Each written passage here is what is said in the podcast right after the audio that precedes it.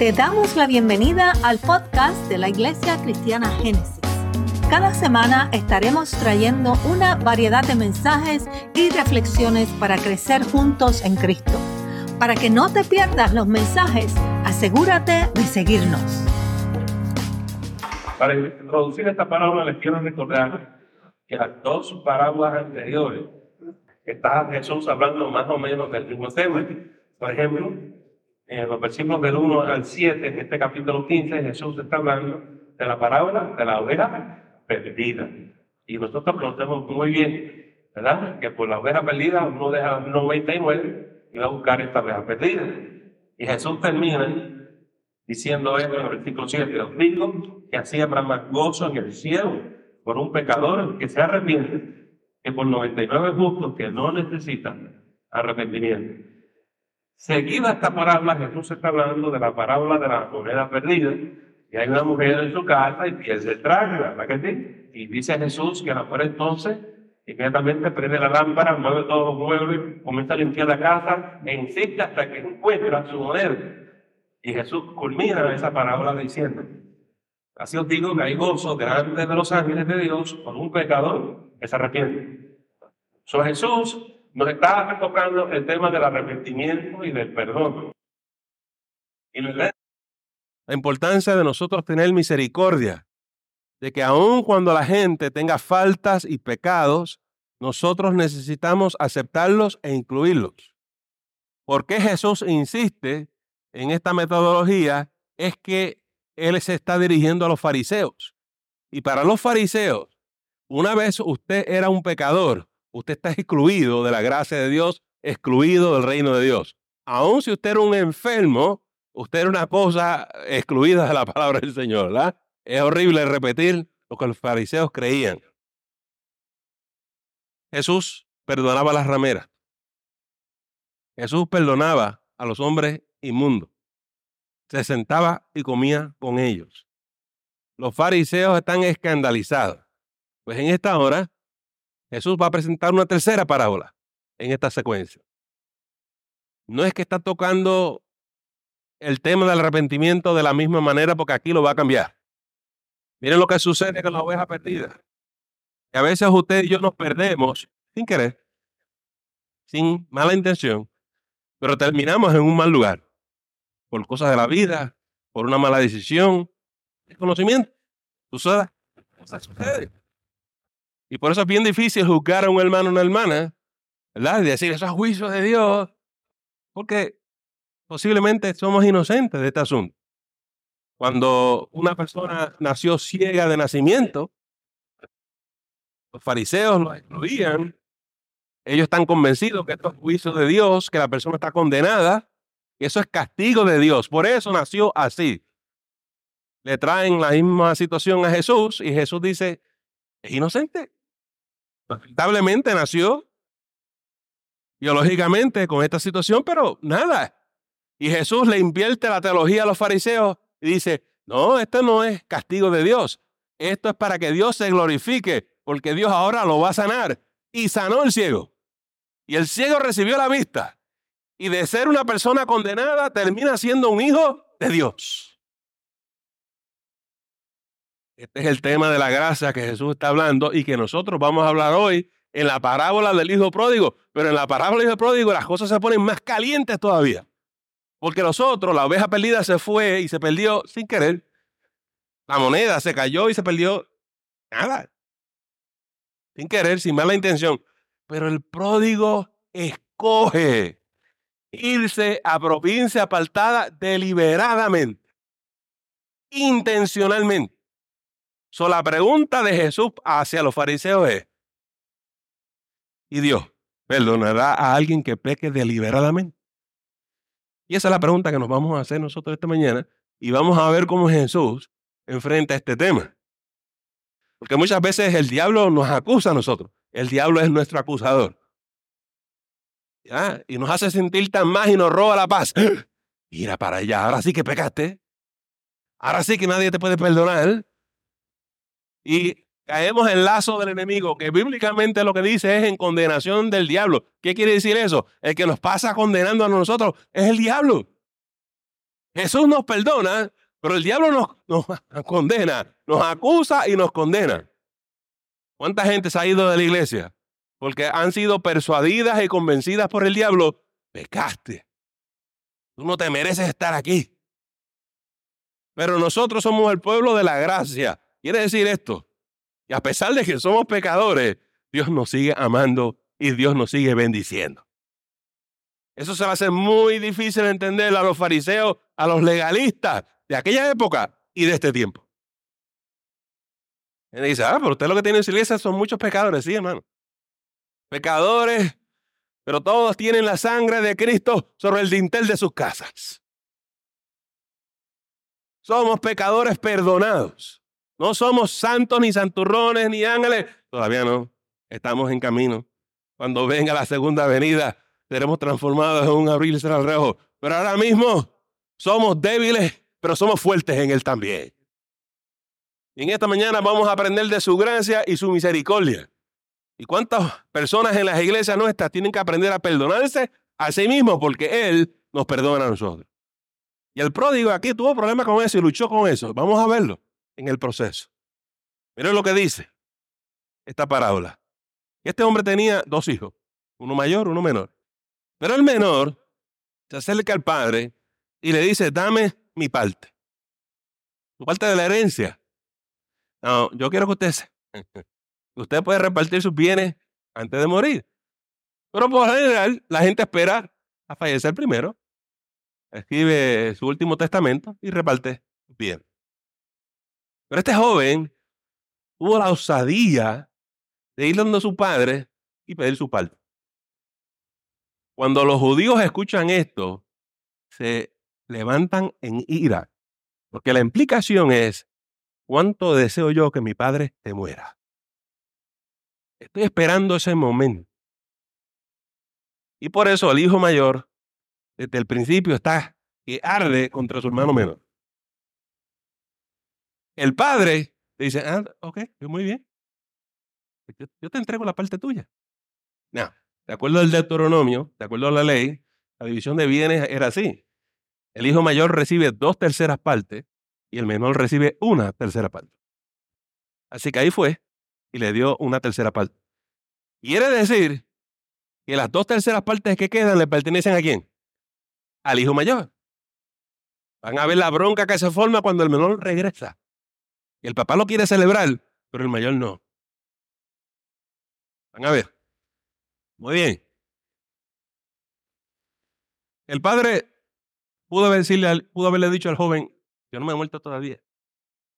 Tienes que esperar. Pero escogió decirle, ¿eso es lo que tú quieres? No. Aquí tienes tu padre. Y dice la palabra del Señor, amados hermanos, que unos días después se levantó, juntó todas las cosas y se fue lejos a una provincia apartada. Pues muy bien, muchas personas jóvenes escogen irse muy lejos. Cuando es tiempo de ir a la universidad, todo el mundo quiere irse a otro estado. Es una guerra tremenda. ¿verdad? Y uno dice, ¿por qué te quieres mudar tan lejos, muchacho? A veces estamos en momentos de transición donde nos estamos convirtiendo en personas independientes y yo quiero aprender a vivir solo o quiero aprender sola. Pero todo depende que si tú has, aprendido a ser una persona responsable. Y si tú has aprendido a ser una persona responsable, pues papá y mamá no se preocupan si te vas a otro estado porque sabes que yo estoy clara de que tú eres una persona responsable. Pero cuando nuestros hijos no han demostrado madurez y un sentido de responsabilidad, papá y mamá se preocupan mucho. Porque terminan siendo como este joven. Anoten que nosotros le llamamos joven. ¿Por qué le llamamos una persona joven? Porque no mencionan una esposa, porque no mencionan hijos, porque obviamente es soltero y porque obviamente es el menor. Es en el análisis contextual del texto que nosotros sabemos ciertas cosas. Ahora, dice la palabra del Señor, se fue a provincia apartada y allí desperdició sus bienes viviendo perdidamente. Cuando una persona no muestra sentido de organización personal, de disciplina, pues lo que hace aquí es lo que va a hacer donde quiera que va. Y este muchacho, jovencito reclamó sus derechos. Es muy parecido a lo que hoy en día. Este es mi derecho. Dame el dinero porque es mi derecho. Y dame aquello porque es mi derecho. Y dame aquello otro porque es mi derecho. Qué fácil es para la gente reclamar sus derechos, ¿la que sí? Pero qué difícil se hace para que las personas cumplan con sus responsabilidades. Yo no sé si el pastor está tocando los callos. Está todo el mundo calladito. Qué bueno, es que están poniendo atención al Señor. Y dice la palabra del Señor que se fue y vivió perdidamente. El otro problema que nosotros vemos aquí es que tenemos un joven con mucho dinero, pero obviamente no sabe seguir un presupuesto. No hizo un presupuesto. Por eso es que uno sabe que no es una persona organizada. Gastó ahí que date, ¿no? Vamos a darnos la vida en grande. La persona con experiencia sabe que las cosas cuestan y que el dinero se va. Es como la neblina. Así como llegó, se va al otro día. Y usted tiene que hacer un presupuesto y planificar. Pero no, como es joven, es inexperto, no sabe manejar su dinero, es la primera vez que está manejando bienes y entonces vive perdidamente. 14. Y cuando todo lo hubo malgastado, vino una gran hambre en aquella provincia y comenzó a faltarle. No solamente no sabe hacer un presupuesto, no sabe separar un dinerito, un fondo de emergencia, porque los momentos difíciles llegan. Yo recuerdo cuando tuvimos el comienzo de la iglesia y le tuve que pedir a la tesorera y lo llevamos a la junta y se aprobó de separar un dinero cuando llegaban los meses difíciles del verano. ¿Cómo nosotros íbamos a pagar nuestro alquiler y la gente se va de viaje, se van de vacaciones, se van para México, Centroamérica, Puerto Rico, entonces, ¿cómo hacemos? Tomamos la renta de los tres meses y la pusimos en ahorro. Y eso era intocable. Era el primer verano nuestro y no sabíamos nosotros cómo era el patrón de diezmo de la iglesia. ¿Saben ustedes? Ese fondo de emergencia no se tocó. Todavía está ahí. Por una emergencia futura. Pero la gente que llegó a nuestra iglesia tiene un sentido de compromiso muy serio con nosotros. Dan sus diezmos y sus ofrendas, por lo cual estamos muy agradecidos. Pero yo he estado en iglesias donde en el verano eso es como el joven, pródigo. Esos van y se tiran y se gastan las vacaciones tremendas. Se olvidan del Señor y se olvidan de la iglesia. Gracias al Señor que la iglesia cristiana Génesis no es así. No es así, amados hermanos. Oiga, pero usted siempre tiene que pensar que llegan momentos difíciles, que llega el invierno, que llega el desierto, y es mejor que usted planifique para esos días. Pero este joven no, no se preparó. Muy bien. Mire ahora lo que dice el 16, el 15. Y fue y se arrimó a uno de los ciudadanos de aquella tierra, el cual le envió a su hacienda para que apacentase cerdos. La cosa se está poniendo peor. No solamente gastó todo su dinero, ahora este muchacho que está acostumbrado a la vida espléndida tiene que buscar empleo. Tiene que irse a trabajar. Nos acerca a uno de los ciudadanos aquel sitio y pide un pequeño empleo. Pero el trabajo que le dan no es el mejor. Si usted conoce la tradición y la cultura judía, esta de estar trabajando con los cerdos no es bueno. Usted no puede estar tocando animales inmundos. Si usted intencionalmente, deliberadamente acepta ese tipo de trabajo, usted no solamente está violando la ley, usted se está apartando de él. Este muchacho no solamente se fue de la casa del padre, no solamente malgastó el dinero, sino escoge vivir una vida contraria a Dios. ¿Habrá perdón? ¿Habrá salvación? ¿Habrá misericordia para este muchacho? La cosa se va a poner peor. Y dice aquí, y deseaba llenar su vientre de las algarrobas que comían los cerdos pero nadie le daba. No solamente quería trabajar con los cerdos, quería comerse la comida de los cerdos. Por lo menos usted y yo tenemos McDonald's que está allí, ¿verdad? Si usted le da hambre, usted con cinco pesos, con cinco dólares va a ir, se resuelve. Este muchacho no solamente sabía que tocar y trabajar con cerdos era una cosa que no agradaba a Dios, quería comerse la comida de los cerdos. Pero miren lo que pasó. Este muchacho, que cuando tenía plata, cuando tenía lana, vivía en grande y hacía fiestas y celebraciones y siempre tenía amistades, nadie le daba. ¿Cuándo están tus, dónde es que están tus amigos? Cuando tú no tienes un dólar. Cuando se te acaba la plata, los amigos se desaparecen. Y eso le pasó a este joven. Lecciones de la vida. ¿Cómo es que dice el cántico? La vida trae sorpresas. Sorpresas te da la vida. Eso no es un corito de la iglesia. Pero yo escuché eso una vez. Oiga, amados hermanos, y yo creo que todos nosotros hemos pasado por esa experiencia, ¿la que sí? Cuando usted está bien, todo el mundo se arrima a usted. Cuando usted está mal, no solamente se desaparecen, si lo ven, le dan de patadas también. Y usted lo que está esperando es socorro y ayuda, pero nadie se la da. ¿Y qué tiene que ver todo eso con nosotros? Esto es lo que eso tiene que ver.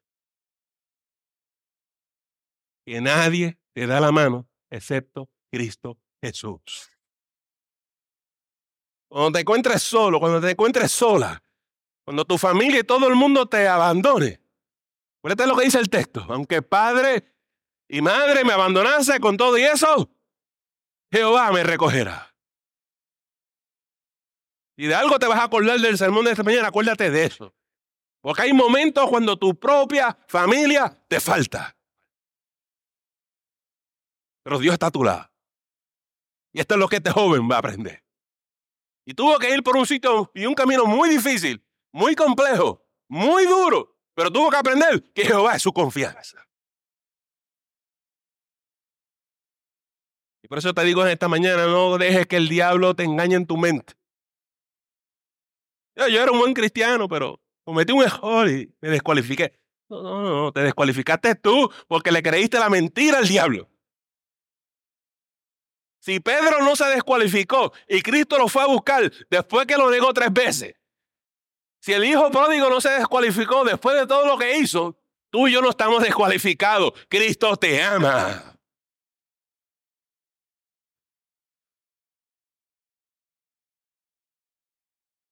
Dice aquí el versículo 17. Y volviendo en sí, este joven dijo, ¿cuántos jornaleros? Casa de mi padre tienen abundancia de pan y yo aquí perezco de ¿Tú sabes la verdad? Y yo tengo que trabajar para alguien mejor. ¿Por qué no trabajo para mi papá? Él trata bien a sus empleados. Aquí nadie me queda en la mano. Yo sé lo que yo hice. Yo sé lo que yo hice, pero tú sabes qué. Yo voy a regresar y yo le voy a decir, viejo, tú sabes qué, yo sé que no soy digno de ser tu hijo. Yo quiero que usted entienda que una vez que este joven pidió su herencia y se fue, él lo que solicitó es dejar de ser el hijo de su padre. Por eso cuando él regresa, él dice, no me tienes que aceptar como hijo. Yo, yo sé lo que yo hice. Él volvió en sí de su locura, de su enfreno. Dijo, pero tú sabes que yo lo único que quiero es empleo. Yo lo único que quiero es empleo. Yo no quiero volver a ser tu hijo porque yo sé que yo me llevé la tercera parte de la herencia y las dos terceras partes que quedan le toca a mi hermano. Eso no es mío. Yo estoy claro. Pero, pero, pero déjame trabajar porque yo tengo hambre. El cuarto. Muchas veces usted y yo tenemos que volver en sí. Muchas veces usted y yo nos tenemos que arrepentir de decisiones que hemos tomado. A veces nosotros somos los que estamos comiendo algarroba. A veces usted y yo somos los que nos fuimos a provincia apartada. Y a veces usted y yo somos los que no nos atrevemos a regresar. Pero necesitamos regresar a veces. A veces tenemos que bajar el lomo. A veces tenemos que pedir perdón. En esta mañana, amados hermanos, yo quiero que tú sepas algo. Que Dios hace cosas maravillosas en nuestras vidas. Y aunque usted piense que no es posible, para Dios no hay nada imposible. Cuando tú creas que entre tú y tu esposo no es posible, para Dios es posible. Cuando tú crees que tu relación con tu papá tu mamá se dañó y no es posible más, sí es posible. Dios es el que sana y Dios es el que restaura. Sea el nombre del Señor glorificado.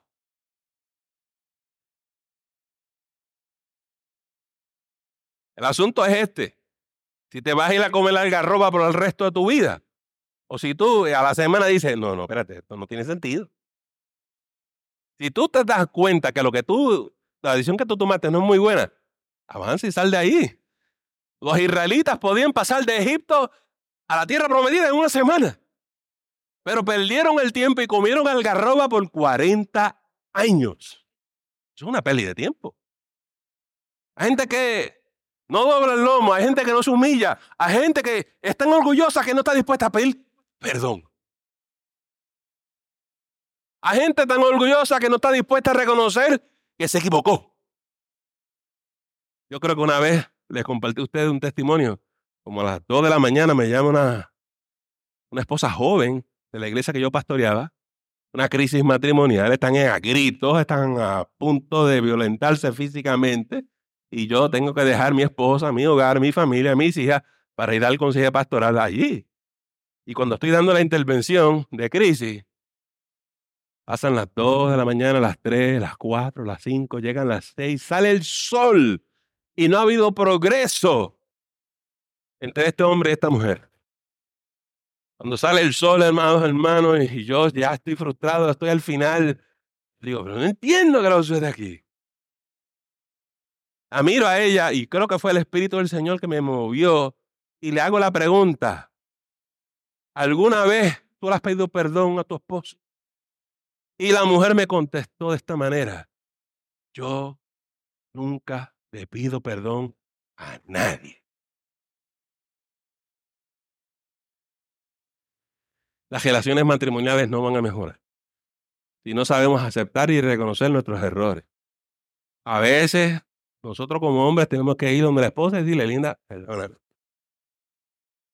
Lo hice mal. Y a veces nuestras esposas nos tienen que pedir perdón a nosotros. Eso hace el puente a la comunicación. Eso hace el puente a que nosotros resolvemos los dilemas y los problemas. Pero si usted va a insistir y va a insistir, usted está cerrando la puerta a la comunicación, al diálogo, a la reconciliación. Y se hace un poco difícil, amados hermanos. Yo nunca le pido perdón a nadie. Miembro de mi iglesia. Yo me canso predicando esto. Yo me, yo me canso enseñando de esto, amado. Nunca le pido perdón. Y digo yo, esta mujer habrá entendido lo que es Cristo. Entenderá lo que es ser una mujer cristiana.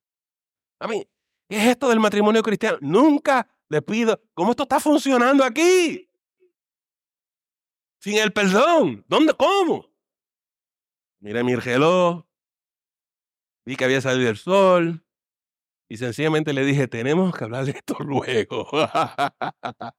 Porque ya yo, ya, yo, ya yo no podía y no quería explotar yo allí.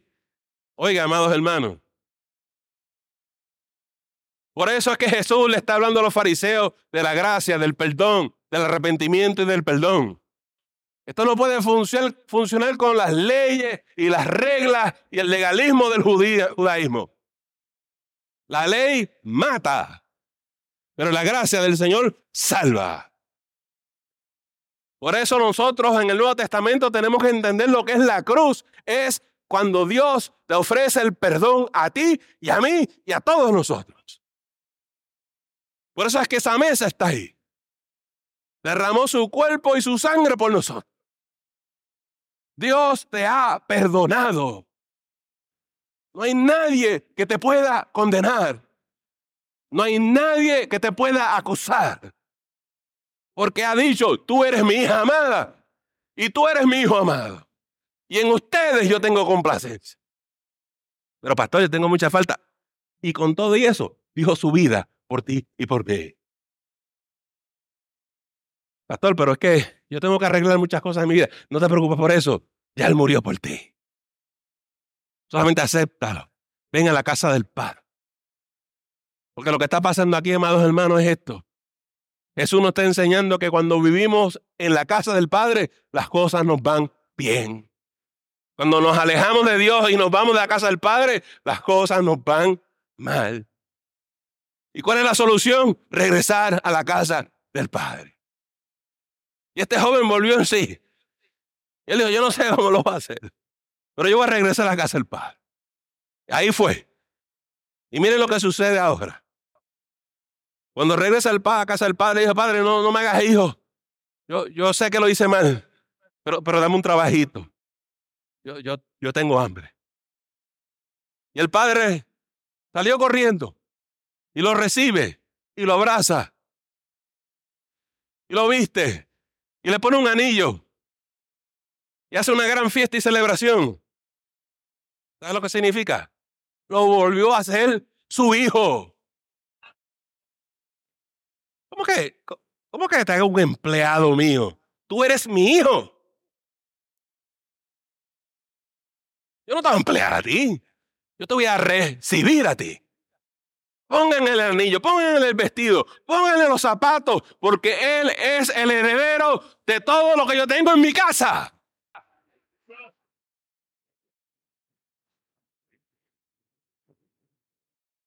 ¿Recuerdan el cántico que estaba cantando nuestra hermana?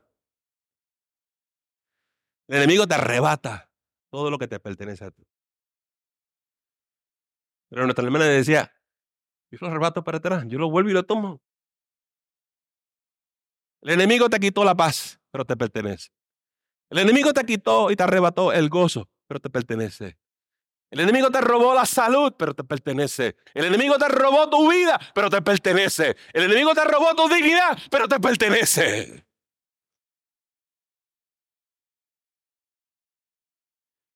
Cuando regresamos a casa del Padre, te visten, te visten, te ponen el calzado, te ponen el anillo. Cuando tú vuelves a la casa del Padre, el Señor te dice, tú eres mía y te restaura y te devuelve tu vida como debería ser. Y lo que te toca ahora es no la vuelvas a perder. Guarda tu salvación. Hay gente que no entiende que son salvos y lo que implica la salvación. Hay gente que no entiende el sacrificio de Cristo en la cruz. Pero yo espero que mientras usted crezca en su discipulado cristiano en esta iglesia, usted aprenda la amplitud, la altura, la anchura, la profundidad de este evangelio. Es una cosa hermosa lo que Dios y lo que Cristo Dios ha hecho por cada uno de nosotros. Ahora, vamos a ver cómo reaccionó el hermano mayor. Estamos en fiesta y celebrándolo, pero no todo el mundo está contento de todo lo que está pasando. Estás en otra emisora, brother. Dice que el hijo mayor estaba trabajando en el campo y escuchó todo lo que estaba pasando. Y se acercó a los otros empleados. Dijeron, muchachos, tu hermano ha regresado. Ok, ¿y qué pasó? Tu papá lo recibió y lo restableció como hijo de esta casa. ¿Qué? Y no solamente. Dijo que mataran ahí el cerdo gordo y van a, están haciendo una fiesta tremenda. ¿Cómo?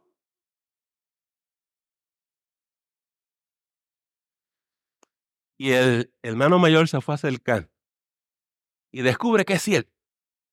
Allí hay una gran fiesta, hay una gran celebración. Están todos los invitados allí, una fiesta tremenda. Pero él no entró a la fiesta. Está molesto. Y cuando el padre que está adentro celebrando recibe la noticia que su hijo mayor está afuera y rehúsa entrar, él entendió el mensaje tu hijo quiere hablar contigo. Y sale afuera. ¿Qué pasa, muchacho? Viejo, ¿cómo se te ocurre? Este fue el mismo muchachito que te robó tu herencia y la malgastó.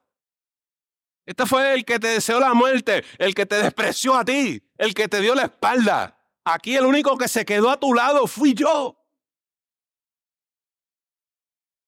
Aquí el que trabaja mano a mano contigo soy yo. ¿Cómo es posible? ¿Cómo se te ocurre celebrar esto en grande con este muchacho?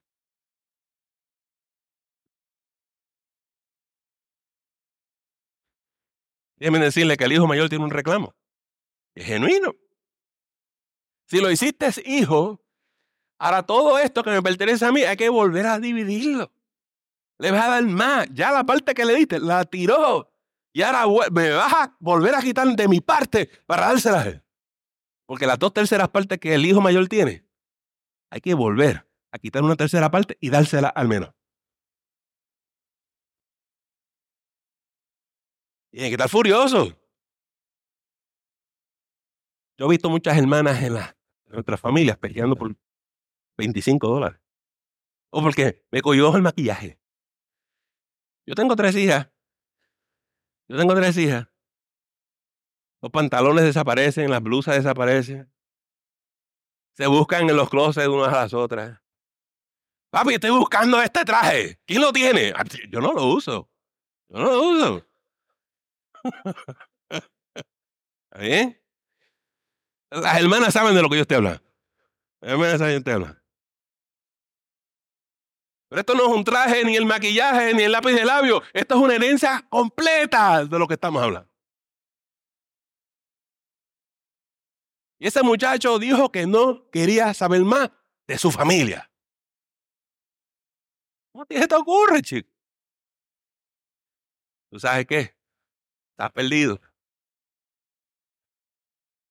Se volvió. Estaba muerto. Pero cobró vida. ¿Cómo tú no quieres? yo celebre que mi hijo que estaba perdido se salvó. Tengo que celebrar. Hay cosas que no se pueden contar en dólares y centavos. No hay manera de decirte cuánto cuesta tu salvación. No hay oro ni plata en el mundo que pueda valer la salvación que tú y yo tenemos en Cristo Jesús. Ese es el sentido de esta parábola. Y mientras el hijo mayor está analizando la situación como un fariseo, como un legalista, y él es un judío que tiene que seguir la ley, el padre le está tratando de enseñar a su hijo mayor cómo opera el reino de Dios bajo Cristo Jesús. Y aquí las leyes son distintas y las normas son distintas. Y aquí puede entrar el peor pecador. Pero si se arrepiente y acepta a Cristo Jesús como el Señor y Salvador, está perdonado. Su nombre es escrito en el libro de la vida. Es parte del cuerpo de Cristo. A veces nosotros nos ponemos fariseos también en la iglesia. Voy a explicar cómo. A veces los viejos no quieren que lleguen los nuevos. No, estamos aquí primero. Esto me este, esto es nuestro. ¿Qué problema, verdad que sí? Y los nuevos no se sienten incluidos. Yo no sé, el grupo está lindo, pero no me hacen parte del grupo. Yo quiero que usted sepa que según llega gente nueva a nuestra iglesia, se unen más y más al cuerpo de Cristo y los recibimos y los incluimos, porque si Cristo murió por ellos, ¿quiénes somos nosotros para excluirlos, amado hermano? ¿Cuántos dicen amén? Muy bien.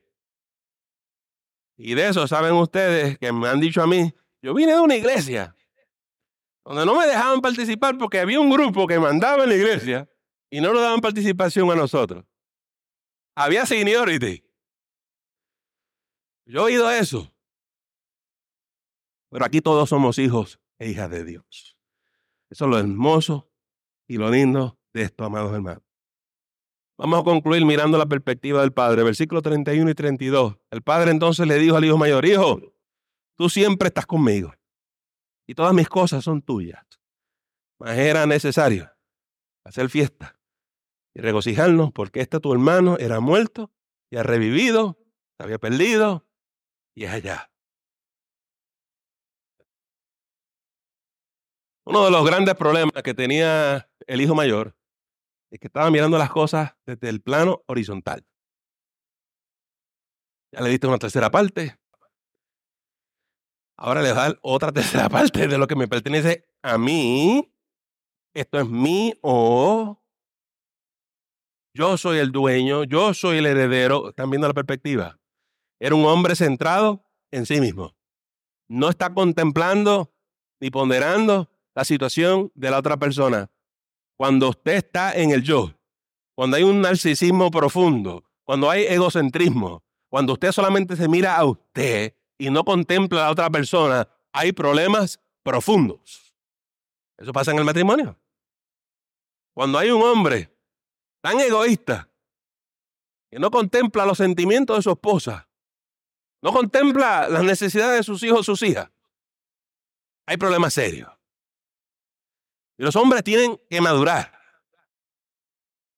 El caso más tradicional. Y los varones pasan por una temporada difícil así. Y, las esposas jóvenes pasan por momentos difíciles. Yo he visto muchos hombres recién casados, pero pasan más tiempo con sus amigos que con su esposa. Pasan más tiempo con sus amigos que con sus hijos. Pasan más tiempo en la calle que en su hogar. Porque todavía están en el yo. Todavía están pensando en ellos mismos y no en su esposa, no en su hogar, no en su familia. Y cuando uno va allí a hablar, la esposa dice, él como que no se da cuenta que es un hombre casado. Y uno tiene que hablarle a esos muchachos jóvenes. Tú, el día que te casaste, tienes que dejar a tus amigos. Dice el texto, por esta causa el hombre dejará a padre y madre, se unirá a su mujer y serán qué? Una sola carne. El hombre tiene que dejar todas esas cosas, pero el hombre joven no ha hecho la transición. Y por eso muchas veces las muchachas jóvenes quieren y contemplan y, y consideran a hombres más adultos, más experimentados. Porque el hombre más maduro sabe lo que es ser un hombre del hogar y de la familia. Y cuando tus amigos te empiezan a decir, Luis, vente, vamos a una cerveza, no tengo tiempo. ¿Por qué? ¿Qué vas a hacer? Tengo que ir para casa. Ah, muchacho. Ese es mi rol, esa es mi responsabilidad, ese es mi compromiso y yo voy a cumplir. El que es esposo, el que es padre, el que es un compañero idóneo, cumple con sus responsabilidades del hogar. Amén. El hijo mayor. ¿Saben cuál es su problema? Que siempre ha vivido con papá. Nunca ha ido de su casa.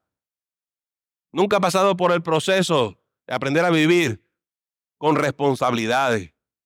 Este es peor que el pródigo que se fue. Porque el pródigo que se fue cometió errores, sencillamente porque era tonto y no sabía mucho. Pero este se cree que tiene la razón, como cualquier fariseo, amado hermano. Cuando los legalistas y los fariseos llegan a nuestras iglesias, nos vienen con la ley. Usted lo está haciendo todo mal. Yo le voy a explicar cómo es que se hacen las cosas en la iglesia.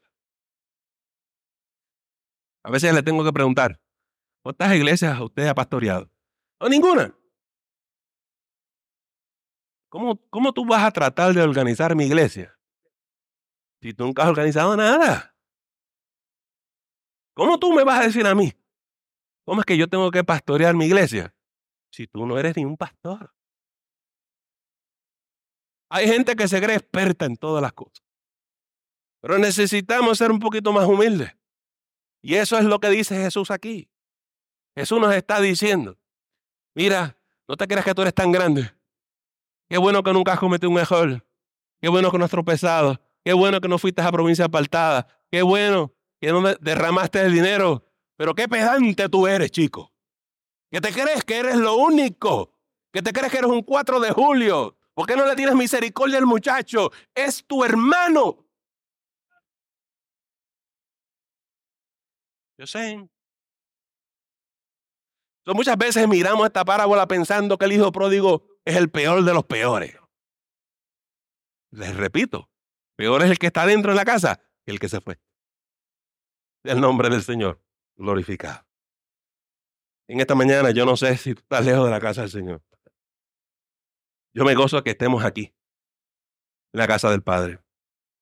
Lo que yo tengo que decirte en esta mañana es, si por alguna razón te alejaste, estás distanciado o distanciada, vuelve a Él para que te vaya bien. Y Cristo te ama. Cristo te perdona a ti y me perdona a mí. Ay, que no me atrevo porque, ¿verdad? ¿Qué va a decir la gente? Yo, te voy a decir una cosa. Yo soy pastor y he sido pastor por muchos años. Yo he cometido muchos errores. ¿Y, cómo usted hace eso, pastor? Voy y le pido perdón. Y confieso mi pecado. ¿Y, y qué pasa? Me perdona y me recibe. ¿Bien? Y de eso se trata. De tener la confianza. De ir donde tu padre y dice, Padre, pecado contra ti, contra el cielo. Perdóname. Y el amor de Cristo va a ser derramado en tu corazón. Hoy, mañana y siempre. Como es nuestra costumbre en nuestra iglesia, los hermanos de adoración van a entonar una alabanza, un cántico. Yo voy a orar.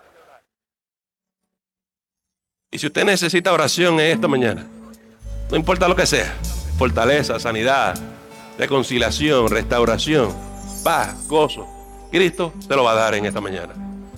Vamos a orar, Padre. En esta hora venimos delante de ti y te pedimos, Señor, que tú nos ayudes en el camino.